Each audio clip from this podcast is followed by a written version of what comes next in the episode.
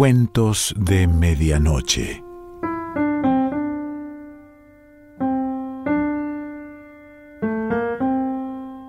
El cuento de hoy se titula Otras fotos de mamá y pertenece a Félix Bruzzone.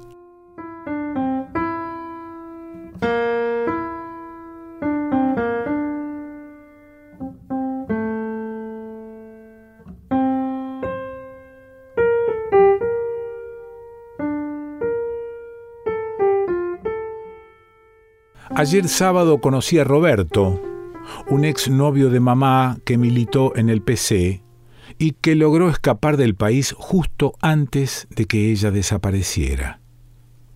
Yo había hecho el contacto por un tío mío que fue compañero de él en la secundaria. Así que en la semana lo llamé y él me invitó a su casa, donde me recibió emocionado. La casa, bastante cómoda, parecía muy grande, pero no sé si en verdad lo era o si la impresión se debía a la gran cantidad de luz que entraba por un techo de vidrio.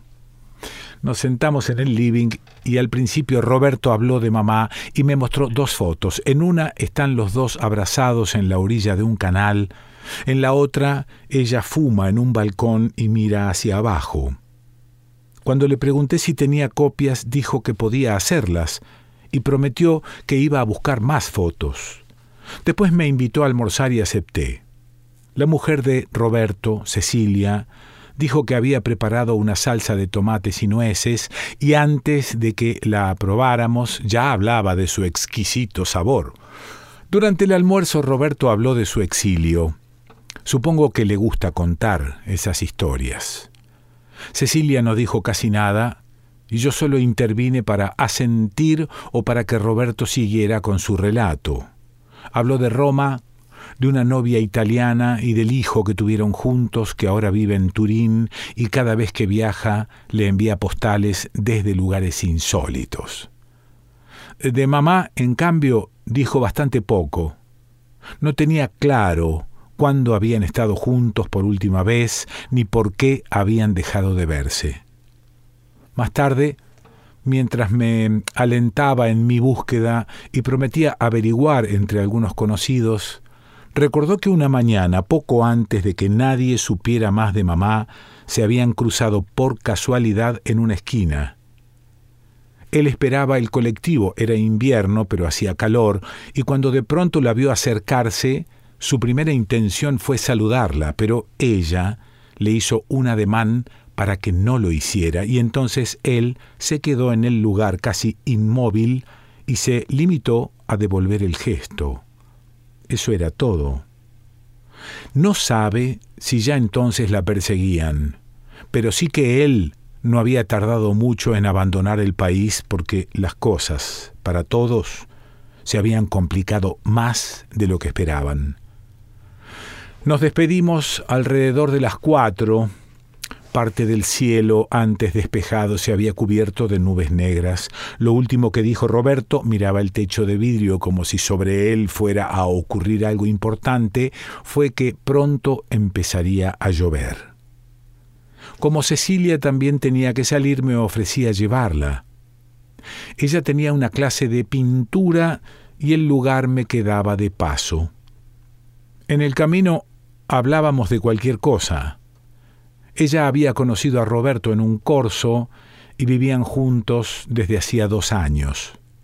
Tenía dos hijos de su primer matrimonio, uno de mi edad y el otro más chico, que todavía vivía con ella. En realidad, nada de lo que decía me importaba mucho y me sentía algo inquieto. Me preguntaba cuántos años podía tener Cecilia, pero más me preocupaba saber nuevos detalles de la mañana en que Roberto había visto a mamá por última vez. ¿Dónde había sido? ¿Cuánto antes de la desaparición? ¿Sería esa la última noticia que yo tendría de ella o alguna vez lograría saber algo más? Por otra parte me daba la sensación de que el encuentro con Roberto había generado más cosas para él que para mí. Él, antes de hablar de la tormenta próxima, había dicho que quería caminar Y yo supongo que sí, que quería, pero también estoy casi seguro de que caminar para él era una especie de necesidad, una urgencia tibia antes de volver a su casa y organizar algo para la noche. El auto avanzaba lento, así que hablábamos bastante, pero no sé bien de qué, porque mientras Cecilia hablaba, yo pensaba en mamá y en esas cosas que pienso cuando me pongo triste. Los parques llenos de gente, el sol, las sombrillas que tapan el sol y yo que llego cuando ya no hay lugar ni sombrilla y que entonces me tengo que quedar solo a un costado. Antes de doblar en la calle donde quedaba el lugar en que Cecilia toma sus clases, ella recordó que tenía que comprar algo para su hijo menor. Dijo que él jugaba al rugby y que le había pedido el favor de comprar tapones para los botines. El domingo tenía un partido importante, y ahora el problema era que ella, al salir, no iba a encontrar nada abierto. Le daba pena defraudarlo. Él no se merecía algo así. Entonces le dije que yo podía comprarlos y que ella después pasara a buscarlos por casa. Al principio se negó, pero cuando insistí, no tardamos en ponernos de acuerdo. Yo iba a estar en casa hasta tarde. Pensaba escribir en mi cuaderno de cosas de mamá todo lo que había dicho Roberto y después emborracharme. Siempre que averiguo algo sobre mamá, compro dos o tres botellas de vino y las tomo solo en el patio. Pero no hice nada de eso. Solo compré los tapones, Recordé el tiempo en que los compraba para mis propios botines de rugby y esperé que llegara Cecilia. Cerca de las seis la tormenta adelantó la noche. Hubiera sido necesario encender alguna luz, pero preferí dejar todo a oscuras. Los dos amigos que viven conmigo habían avisado que no iban a dormir en casa y me gustaba oír los golpes de las gotas contra el techo sin nada que me distrajera. Me pregunté en qué pensaría Roberto y si él se preguntaría algo sobre mamá o incluso sobre mí. Supuse que si él había salido a caminar, era probable que hubiera tenido que refugiarse de la lluvia. Imaginé que en algún café ocupaba una mesa junto a la ventana, que pedía un trago, que el agua sobre el vidrio le traía recuerdos de sus años en Europa.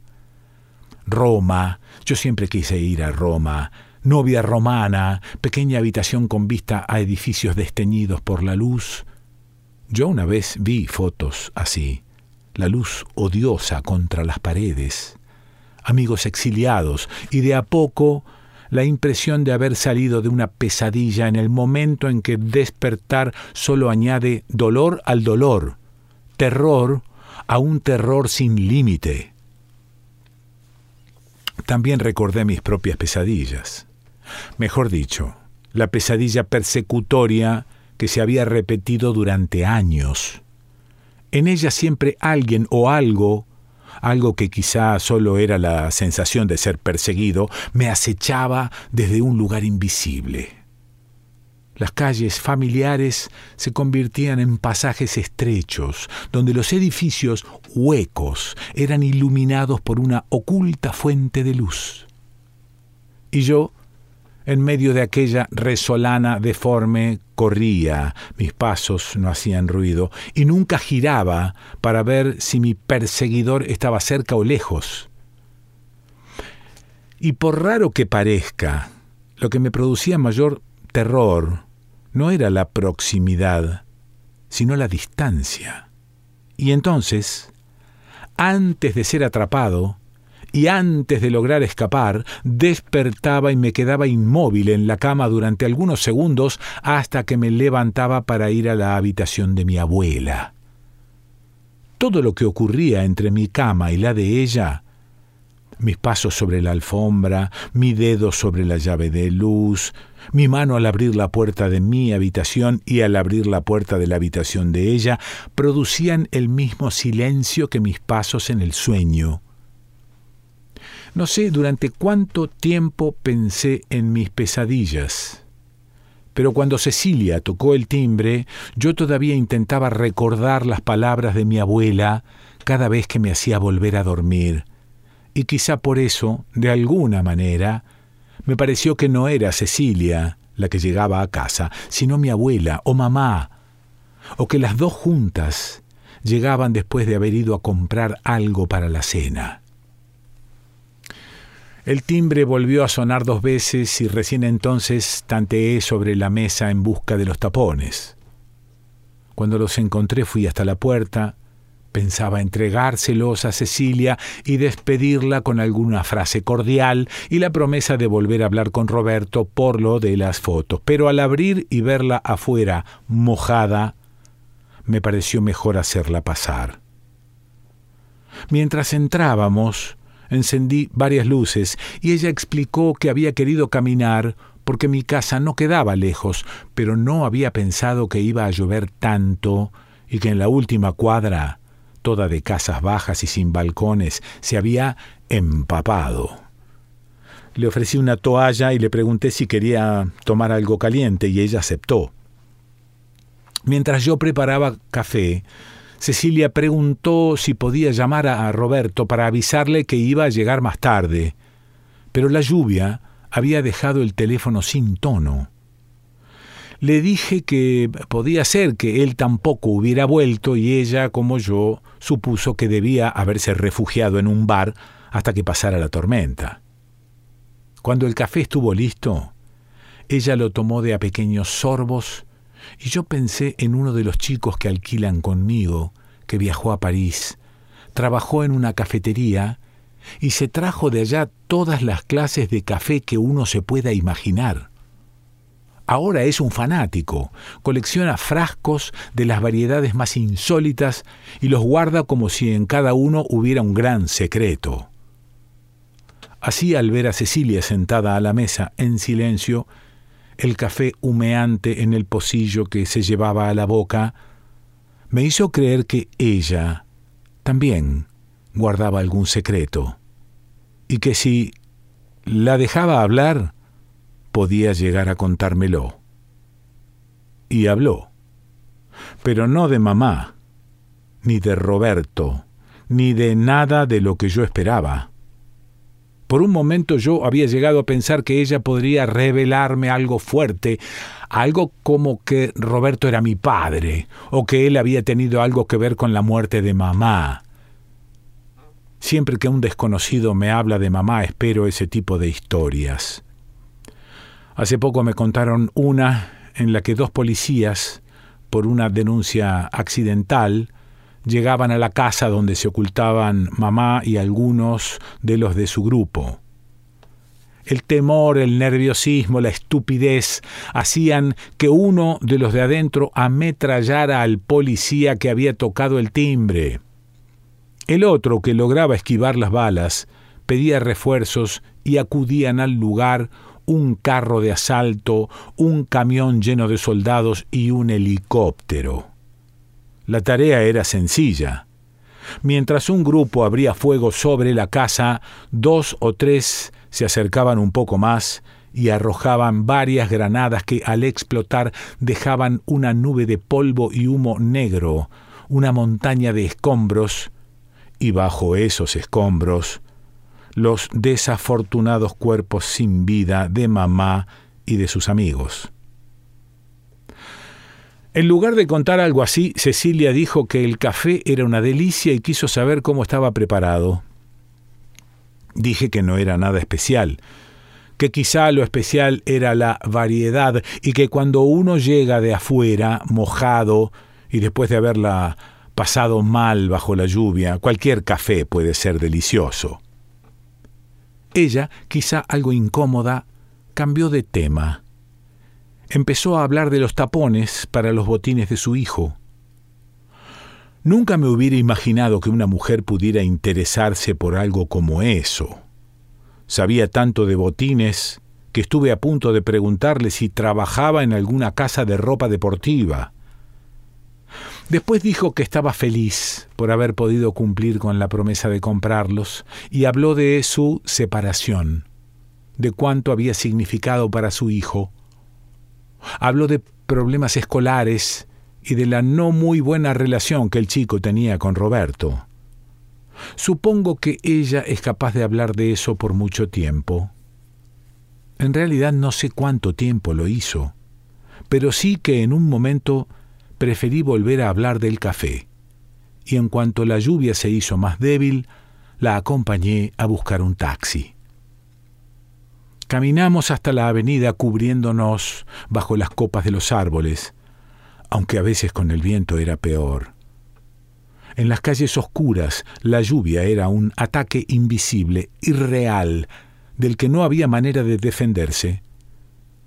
Cuando logramos cubrirnos abajo de un toldo, Estuve por decirle esto a Cecilia, pero en lugar de eso dije que iba a llover el resto de la noche. Ella esperaba que no, y dijo que no le gusta cuando su hijo juega con la cancha llena de charcos y de barro. Debajo de ese toldo tuvimos que esperar bastante. Hablamos de lo inestable del tiempo en esta época del año y de lo difícil que resulta encontrar un taxi libre los días de lluvia. Cuando al fin uno se detuvo, nos despedimos, y todo fue tan rápido que me olvidé de pedirle que le recordara a Roberto lo de las fotos. El taxista giró en U en medio de la avenida y pensé que cuando llueve es más fácil violar las leyes de tránsito. Luego el taxi se alejó veloz y antes de que llegara a la plaza lo perdí de vista. Debían ser las nueve y la lluvia se hacía más fuerte. Enfrente a mitad de cuadra, las luces encendidas del supermercado de los chinos me hicieron suponer que el lugar seguía abierto. Crucé y avancé hacia las luces.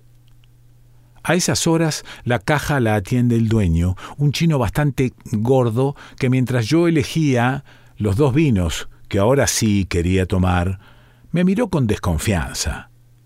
Después, cuando estaba por pagar, me dijo algo incomprensible, quizá el precio. Y como vi que afuera la tormenta arreciaba, se me ocurrió que tomar algo de vino iba a facilitar el regreso.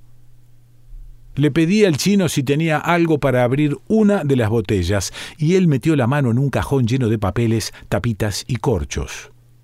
Por un momento creí que no me había entendido, pero entonces sacó un trapo, lo colocó sobre el fondo de la botella y luego de sacar el papel de aluminio empezó a golpearla contra una columna. El corcho no tardó en asomar. Y cuando más de la mitad estuvo afuera, él terminó de sacarlo con los dedos. Sonreí. Él sonrió. Le ofrecí que tomara y tomó. Después tomó un poco más y volvió a sonreír. Dijo otras palabras incomprensibles y me pasó la botella. Tomé un poco, él me miró como en busca de aprobación, asentí, tomé varios tragos seguidos y él aplaudió. Después señaló hacia la calle, supongo que para decir que me quedara hasta que pasara la tormenta. Entonces fue hasta el fondo del supermercado y volvió con una silla. Me senté, él bajó las persianas y también se sentó y pronto tomamos el resto de la botella. Después tomamos la otra y cuando la terminamos, él, siempre sonriente, trajo cuatro o cinco más. Supongo que en algún momento me quedé dormido, que vomité, que me sentí bien y que me sentí mal, muy mal, que lloré. Y creo que cuando me fui empezaba a amanecer y del temporal quedaba solo una lluvia suave. El chino, sentado en el suelo, apoyado contra una de las góndolas, aún sonreía.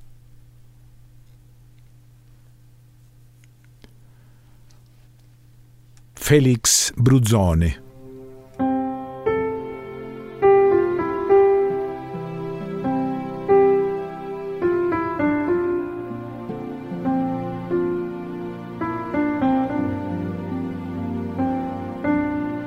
Cuentos de Medianoche.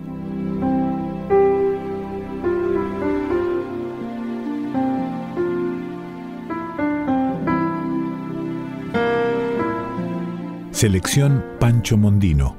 Idea y lectura Quique Pessoa.